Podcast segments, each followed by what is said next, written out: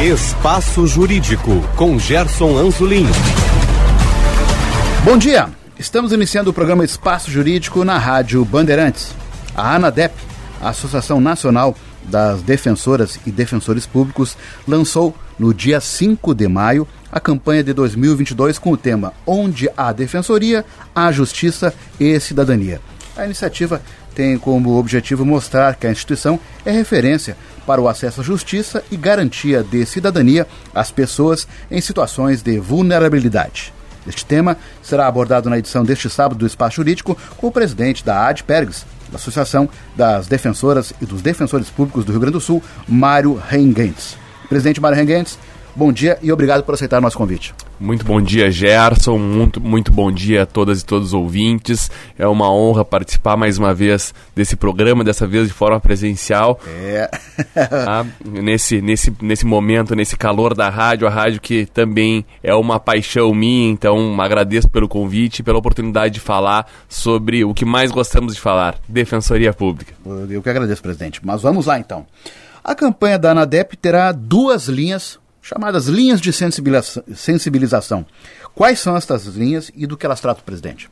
Bom, a campanha da ANADEP trata da sensibilização em relação à importância de termos defensoria pública em todas as comarcas do Brasil, visto que é uma campanha nacional formada pela Associação Nacional que congrega todas as associações estaduais, mais a do Distrito Federal, tá? e também sobre a importância, sobre o papel efetivo que as defensoras e defensores públicos exercem em relação aos direitos das pessoas fazer com que chegue é, a todas as pessoas no Brasil a sensibilização e a compreensão de que o papel da defensora ou do defensor é justamente o meio de campo entre o direito que as pessoas têm e eventualmente pode não estar sendo garantido e a efetividade desse direito. Por isso a ideia, onde há defensoria, a justiça e cidadania. Só citou a questão da defensoria. As defensorias estão presentes em todas as unidades da federação hoje? Ou ainda a, falta alguém? Ainda há, já há defensoria em todas as unidades da federação. Uhum. Ah, é, veja que a história da defensoria pública, por mais que aqui no Rio Grande do Sul nós tenhamos uma das defensorias mais antigas e mais assentadas do Brasil, é, muitos estados tiveram alguma dificuldade para, a partir da Constituição de 88, que determinou a criação da Defensoria Pública e deu esse status constitucional, é, é, implementar efetivamente no seu estado. É, não precisamos ir muito longe. Nosso vizinho, o estado de Santa Catarina, é um dos exemplos mais recentes, é uma das defensorias mais jovens, não tem 15 anos ainda, é, é, mas hoje já conseguimos implementar a Defensoria Pública em vários estados da federação. E em alguns desses estados, inclusive, caminhando a passos lá largos aí rumo à, meta estabelecida pela Constituição Federal, pela emenda constitucional 80, de termos uma defensoria efetiva em cada comarca. Ah, aqui no Rio Grande do Sul nós estamos perto. Opa. Aqui, se eu não me engano, desde 1994. É, é a, a, história da Defensoria Pública, é, ela, ela é uma história muito rica, muito interessante. Ela é oficialmente criada no governo Colares, Colares. em 1991. Concurso depois, tá? É, o concurso público, o primeiro concurso público, ele ocorre no ano de 2001. Né? É, também ah, o, o, o, houve um momento em que a Defensoria Pública adquire autonomia e sai de dentro do Poder Executivo uhum. para se firmar como uma instituição autônoma, ah, tal qual é o Ministério Público, por exemplo. Ah, é, muitas vezes é, há uma é, para, especialmente para quem não é da, da área jurídica, nessa, né? tá, mas afinal a Defensoria Pública ela ela, ela, ela, ela tá vinculada ao Judiciário, está vinculada ao Executivo. Digo, olha, na realidade nós temos três poderes, né, o Poder Executivo, Legislativo e Judiciário, e temos instituições autônomas. Essas instituições são a Defensoria Pública e o Ministério Público, em certa medida também o Tribunal de Contas do Estado. Ah, é, não somos poder, mas temos autonomia. Ah, tanto que a chefia institucional ah, ela é escolhida a partir de uma votação da classe que forma a lista tríplice, mas que é enviada ao governador. Então, com uma relação, sim, mas também nós temos autonomia orçamentária, administramos nosso próprio orçamento, que, aliás, ah, fazemos muito com pouco aqui no estado do Rio Grande do Sul. Ah, temos aí o menor orçamento do sistema de justiça, o menor orçamento das instituições autônomas, e mesmo assim viemos ampliando eh, o número de atendimentos. É, mas a, veja só, a Adpergs, por sua vez, tem 40 anos. Então a Adpergs, ela, ela, ela, ela nasce né, no ano de 1981. Né? mesmo ano que o Grêmio foi campeão do mundo, veja só a coincidência, também no mês de dezembro. Não, não, eu vou, vou, é... vou fazer uma correção. ah, 83, então, perdão, 81 foi o Campeonato Brasileiro, gol do Baltazar, perdão, errei. 83 o Grêmio foi campeão. É verdade. Isso, isso que eu não sou gremista. mas tá de azul, preto e branco hoje, estou tá contando certo, aqui para os ouvintes. É, mas veja que, por que, que eu estou fazendo esse corte, né? Porque é, seria muito injusto falar sobre a criação da Defensoria Pública em 91 e esquecer é, de toda a origem que surge a partir de uma das funções da Defensoria Pública, que é a assistência jurídica integral e gratuita, que já era prestada é, a partir, de, já na década de 80, pelas pessoas que integravam a assistência judiciária, que era na época vinculada à PGE, e por mais né, é, outras pessoas que exerciam essa função em diversos setores e que acabaram se, se congregando e na transição da emenda 88, criando a Defensoria Pública do Estado do Rio Grande do Sul. Então, veja, o primeiro concurso foi em 2001, mas antes disso, e, e, e, e, acho que é importante que se faça essa menção de uma forma muito honrosa, as pessoas que criaram, foram responsáveis pela criação da Defensoria Pública, já exerciam esse trabalho, uhum. ah, de, de, de, que hoje é feito e é uma parte da atuação da def, das defensoras e defensores públicos, nossa instituição se firmou e ampliou seu leque de atribuições, mas já era feito por muitas pessoas que efetivamente criaram a Defensoria Pública e que hoje são ainda é, associadas e associados da nossa ADPERGS. Uhum. Dentro da campanha da ANADEP está previsto um calendário de atividades para ser executado ao longo do ano com o apoio das associações estaduais. Uh, o que, que, temos previsto para o Rio Grande do Sul? Alguma coisa nesse sentido, presidente? É, na realidade, essa campanha é uma campanha bienal, uma campanha de dois anos, né, que foi lançada, então, na última semana na Câmara Distrital, na cidade de Brasília, né, com a presença de, de todas as presidentas e presidentes das associações estaduais, em um, em um ato é, para demonstrar uh, é, a importância desse atendimento e, e, do trabalho da Defensoria Pública. Uh, então, ao invés de fazermos simplesmente uma sessão solene, uh, foi realizada lá uma, um mutirão de atendimentos. Uh, dentro da Câmara Distrital, uh, justamente a população já poder uh, compreender o papel da Defensoria Pública e efetivamente buscar os seus direitos. Então, aqui, é, a partir desse lançamento, a ideia é que ao longo desse biênio nós façamos diversas atividades em diversos segmentos. Então, mas o principal deles, que é onde nós queremos chegar, são mutirões de atendimento uh, que serão realizados tanto aqui em Porto Alegre quanto no interior do estado. E, e nesses mutirões, para que as pessoas possam efetivamente efetivamente é, compreender, perceber o papel da Defensoria Pública e já receber, naquele momento, o papel né, da assistência judiciária gratuita, já receber orientação, educação em relação aos seus direitos. Também temos previstas diversas semanas acadêmicas, semanas da Defensoria Pública ou noites da Defensoria Pública, né, é, porque é, um dos espaços que nós compreendemos que é mais importante trabalhar é, o papel efetivo, real da, dessa instituição, de, que, que, é, que é fundamental a defesa da democracia brasileira e a própria efetivação dos direitos fundamentais garantidos lá no artigo 5 estamos fazendo diversas parcerias com universidades. Vou dar um exemplo. Semana que vem vamos realizar uma noite da Defensoria Pública na Semana Acadêmica da UX, Universidade de Caxias do Sul. Vou ter a honra de, de fazer, inclusive, a, a fala de abertura. Depois o colega vai falar sobre, sobre direito da infância e juventude, outra colega vai falar sobre execução criminal a execução penal e levando então a comunidade acadêmica esse trabalho. Também temos é, a continuidade e ampliação do projeto de educação em direitos, onde defensoras e defensores públicos vão às escolas públicas e privadas justamente para falar sobre democracia, sobre direitos humanos e sobre o papel das defensoras e defensores e sobre como que as pessoas podem fazer para acessar e efetivamente dar é, efetividade aos direitos que, bom, é, cada vez mais e com os meios de comunicação, e aqui ressalto sempre o fundamental e papel da imprensa, da imprensa livre, da imprensa responsável, que é a que tem esse papel tão importante na nossa democracia, que nós sempre também uh, estamos uh, prontos para fazer sempre a defesa da imprensa livre.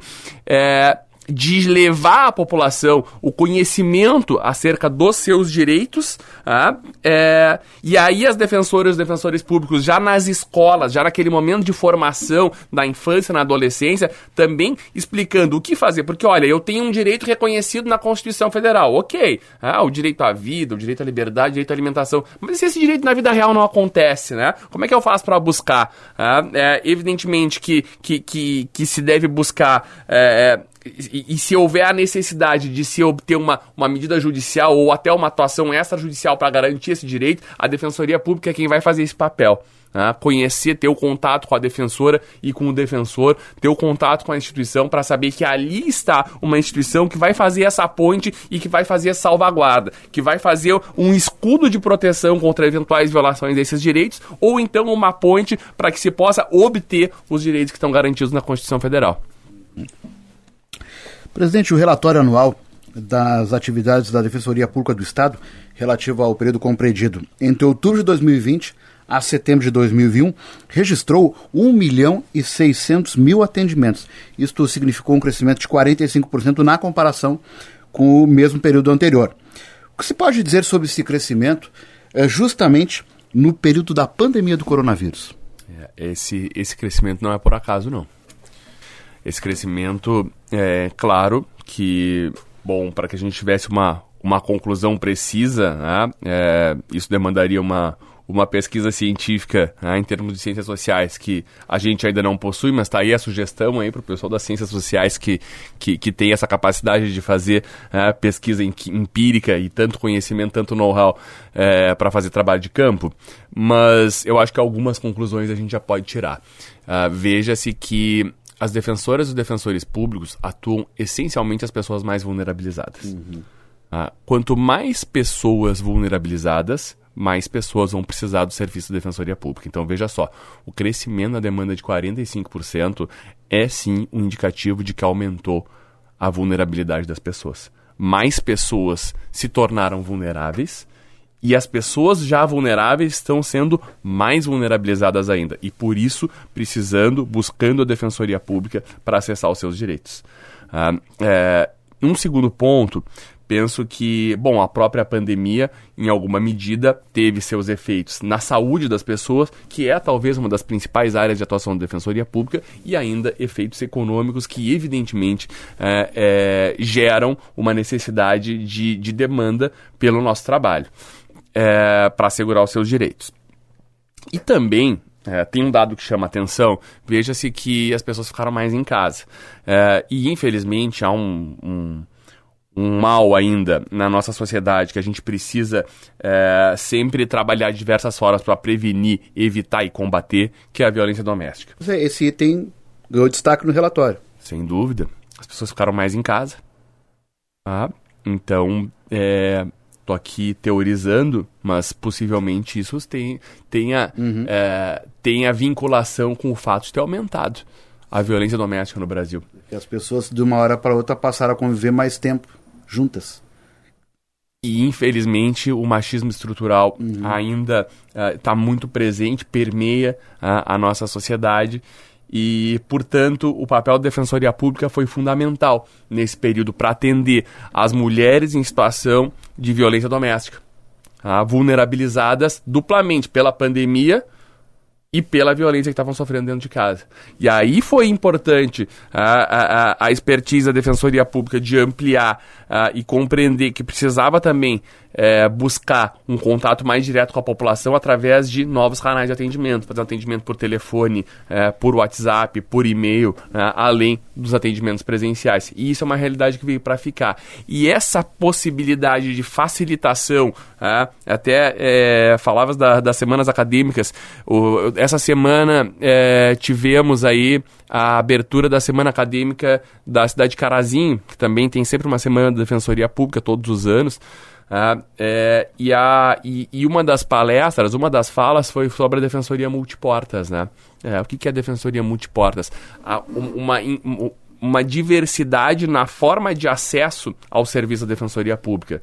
É, nós estamos aí, vivemos a realidade da pandemia que causou uma aceleração na virtualização de todos os processos, inclusive dos atendimentos. Bom, nossa última entrevista foi por telefone. Sim. É, mas a partir da retomada das atividades presenciais, você não pode abandonar aquilo que já está consolidado e, e, que, bom, é, em alguma medida pode ser extraído como algo positivo, porque aproximou as pessoas, porque facilitou o acesso à justiça. E funcionou. sem dúvida. Tanto funcionou que deu esse aumento. Uhum. Tá? Claro que tem a, o atendimento não presencial, ele tem ganhos, ele tem perdas, mas ele precisa ser sempre uma alternativa. Uhum. Tá? É, nós não podemos retroceder mais é, na, na, na, possibilidade de, de ampliar as formas de acesso à justiça e de acesso à defensoria pública, que é a forma pela qual as pessoas mais vulneráveis vão acessar a justiça. É porque se a tecnologia permite isso, por que não usar essa ferramenta então? Agregar, no caso, que veio para ficar. E outro detalhe aqui, a gente citou, presente a questão da violência doméstica, mas também uh, próprios registros de pesquisas indicaram também o número maior de divórcios, justamente nesse período também. E eu não sei se isso entrou nesse rol aí é, para a defensoria. É, com certeza, é, porque, veja, é, defensora defensor público ainda não fazem casamento, tá? Sim. Ainda, isso ainda é como juiz de paz. Esses dias, há, há, um tempo atrás, quando eu trabalhava na comarca de Sapucaia do Sul, foi, a gente foi procurado, uma vez perguntando se a gente fazia casamento. Ah, infelizmente não, a gente só faz divórcio, lamento. É, mas, é, brincadeira à parte. É, o número de, de, de, de, atuações na vara de família aumentou bastante. É, é possivelmente, a gente não tem como, como fazer essa afirmação, mas, mas me parece bem, bem possível que isso tenha assim a ver com a pandemia. Uhum. É, e a própria questão a própria, e as próprias e as consequências né, indiretas da pandemia que não, não são diretamente em relação a, a, a, saúde, a, saúde, a saúde das pessoas. É, e, e, o que a gente tem tentado fazer, o que a Defensoria tem avançado muito, é na solução extrajudicial dessas questões Sim. de família. Então, evitando a judicialização, evitando ajuizar, é, é, tendo cada vez mais a possibilidade de chamar para conversa, é, de chamar para resolução extrajudicial, é, tentar fazer um, algum tipo de, de composição, até porque, bom, ninguém ganha com o litígio, né? É, a, vara, a área da família é talvez o setor setor onde a gente tem uma capacidade, a maior capacidade de fazer uma solução extrajudicial a partir do diálogo, a partir do acolhimento, a partir da conciliação, a partir da construção, a partir da compreensão que, bom, o fim de um casamento não é, não, não é efetivamente, muitas, especialmente para os casais que têm filhos, o fim de um vínculo, mas sim é, uma retomada de uma outra etapa de convivência na qual o casal que já foi, é, que já viveu junto, vai passar a compartilhar aí a responsabilidade da criação pelas filhas e pelos filhos. Então, mas claro, né, quando isso não é possível, se ajuiza ações né, para obrigar aquele, eventualmente, um pai que, que eventualmente está se recusando a, a cumprir a sua, sua obrigação alimentar, ou quando não há consenso em relação aos valores, ou em relação à quantidade de visitas, né, ou eventualmente em relação à guarda. Né, então, é, as defensoras e defensores públicos estão sempre, sempre atuando de forma muito intensa nessa, nessa, nessa, nessas questões. E aí, muitas vezes, inclusive, você tem a defensoria pública dos dois lados, né? Sim. Defensoria pública vai ter uma defensora que vai, ou um defensor que vai entrar com uma ação, por exemplo, de divórcio a, a, pedido pedido de, de, da, da, da ex-esposa, enfim, que, que, que, que quer o divórcio ou quer o fim da, da união estável e quer a guarda dos filhos e quer cobrar pensão alimentícia né, e, e, vai discutir o valor e vai discutir o momento das visitas e aí do outro lado você vai ter uma defensora ou um defensor público defendendo né, o, o, o, o réu, o ex-marido que, que eventualmente vai, vai poder pleite, vai, vai discordar da, do pedido de guarda ou vai querer é, discordar da forma como está estabelecida as visitas ou eventualmente estabelecer uma discussão acerca do valor é, da própria pensão alimentícia. Então, é, isso é algo que, que, que, ocorre muito na vara de famílias. Mas, mas tem uma, uma, a defensoria está de um lado, como é que vai estar? Tá? Não, são du, duas pessoas diferentes, dois profissionais diferentes que têm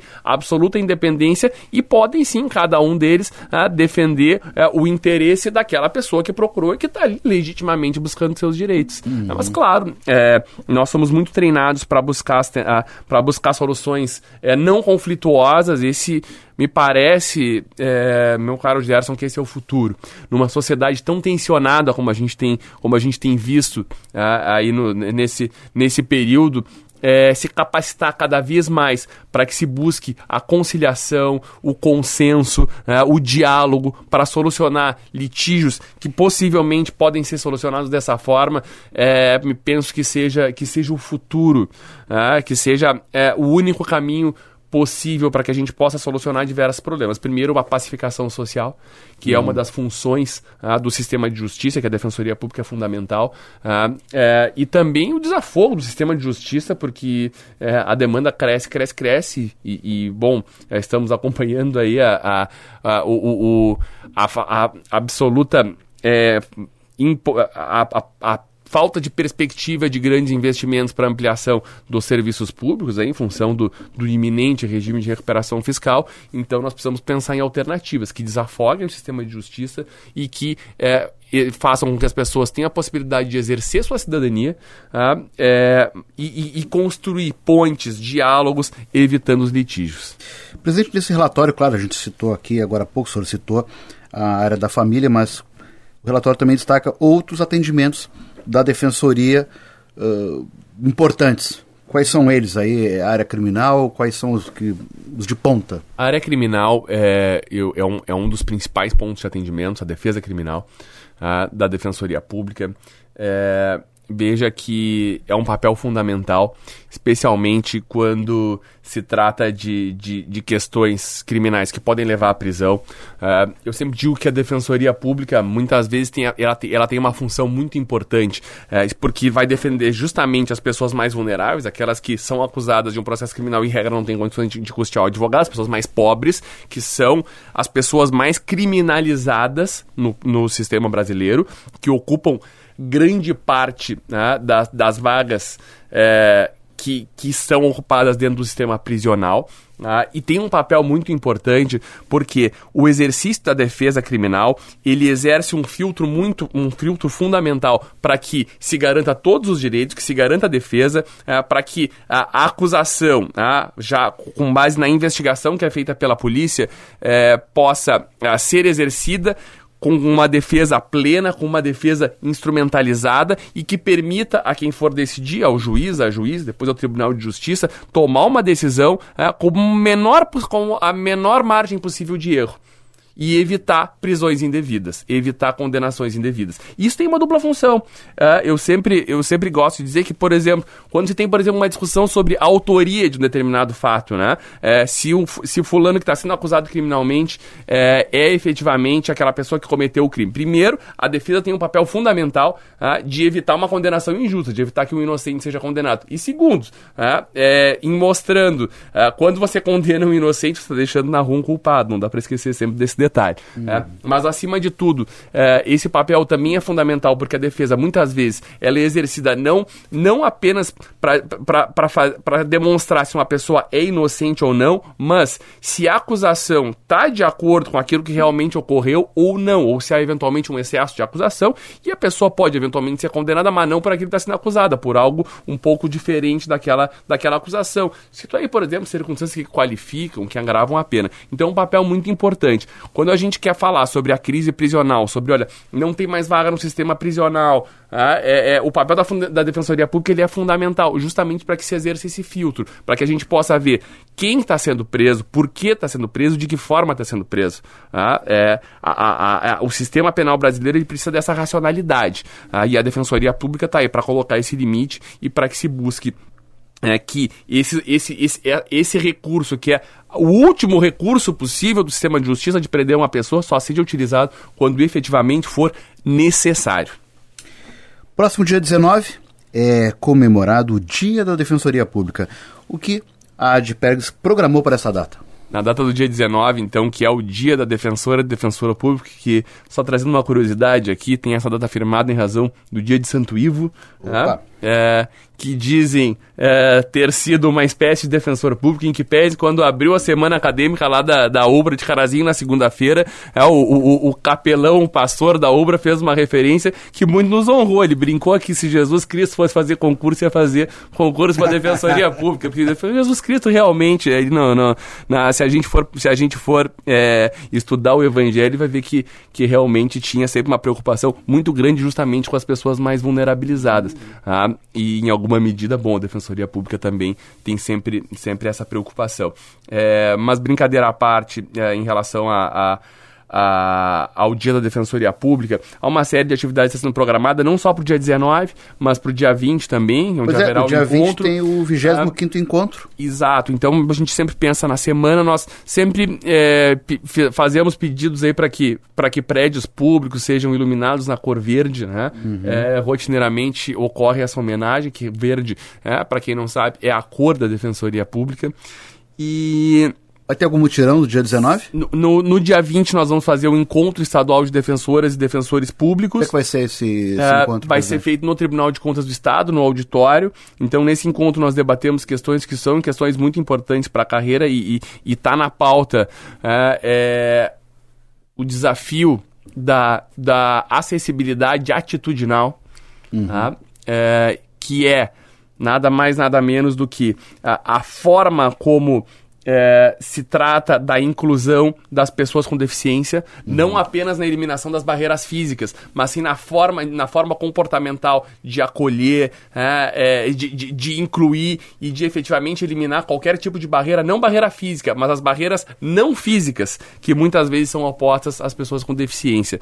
É, é, e teremos à tarde várias oficinas temáticas no sentido de qualificação em todas as áreas para que as defensoras e defensores possam se qualificar cada vez mais para prestar esse atendimento. É, é, também teremos aí é, diversas atividades é, no sentido de divulgar o trabalho da Defensoria Pública, é, divulgar o trabalho das defensoras e dos defensores públicos, e ainda é, teremos aí é, no mês de maio semanas acadêmicas, temos na, na UX, é, que, que começa aí na próxima segunda-feira, temos também na mesma data em Cachoeira do Sul, na UBRA, e teremos no final do mês em Santa Maria, tivemos essa semana em Carazinho já, então diversas semanas acadêmicas, temos diversas atividades do nosso projeto de educação em direitos e diversas ações uh, na mídia para que as pessoas possam efetivamente conhecer aí o trabalho das defensoras e dos defensores públicos. Bom, também quem quiser ter o acesso a mais informações pode inclusive acessar o site da Adpergs, que é o fórum www, né, adpergs.org.br ali também você ouvinte pode buscar mais informações aí sobre essas atividades que vão ser desenvolvidas neste mês de maio, ao longo do ano também, sobre a Defensoria Pública do Estado do Rio Grande do Sul. Mas, presidente, começamos a nos caminhar aí para o final do programa, e o senhor fez uma citação há pouco aqui sobre a questão do regime de recuperação fiscal da União. A Assembleia Legislativa já adiou por duas vezes a votação, não sabe se agora no próximo dia 17, se ocorrerá a votação novamente ou não, mas isto preocupa a defensoria, eh, no caso como associação, como entidade representativa da categoria, o que lhe preocupa em relação a esse tema? Dois minutinhos. Perfeito, obrigado, Gerson. É, sem dúvida, preocupa a Associação das Defensoras e Defensores Públicos. É, inclusive, é, nós estamos participando ativamente, né, agora também na vice-presidência da União Gaúcha, que é uma entidade que está há muito tempo provocando esse debate, juntamente aí com a Júris e com a própria OAB, que realizou recentemente a audiência pública. Nos preocupa, sim, no sentido de, de que é, há uma necessidade da Defensoria Pública, é uma instituição em crescimento. Você falou aí que a demanda da Defensoria Pública aumentou em 45% a demanda de atendimentos em um ano. Então imagine só, é, se a gente continuar com essa demanda sem que a gente possa obter um incremento orçamentário que permita ampliar o serviço, ah, Hoje, hoje a gente já precisaria de muito mais defensoras, defensores públicos e muito mais estrutura para dar conta da demanda. A demanda seguindo crescendo, seria muito importante que houvesse um incremento nos investimentos para que a gente pudesse efetivamente dar o atendimento efetivo a toda a população gaúcha. Então, a partir do momento em que há uma limitação em relação a esses investimentos, isso nos preocupa muito. E nos preocupa muito, inclusive, porque nós entendemos que o Estado não pode abrir mão da discussão jurídica acerca do pagamento da dívida. Né? Há diversas. É, há, há uma discussão muito importante e há Uh, inclusive perícias contábeis demonstrando que, a partir de determinados entendimentos, a dívida já estaria paga. E essa discussão que nós queremos que, que se estabeleça e não gostaríamos que, que, não queremos abrir mão de discutir as condições e os termos de pagamento da dívida. Assim como nós fazemos em relação às pessoas que eventualmente querem debater é, um financiamento, é, é, importante que o Estado também é, possa estabelecer esse debate. Eu gostaria de agradecer a participação do presidente da ADPERGS, Mário Rengentes, na Rádio Bandeirantes. Presidente, obrigado pela participação. Gerson, muito obrigado pelo convite, muito obrigado a todos e todos os ouvintes. É sempre um prazer conversar aqui nesse programa que debate o sistema de justiça de forma tão inteligente uh, e de forma tão uh, aberta e plural. Muito obrigado. Até uma próxima. Sugestões podem ser enviadas através do e-mail sju17.gmail.com. Retornaremos na próxima semana com uma nova entrevista. Bom dia, bom final de semana a todos.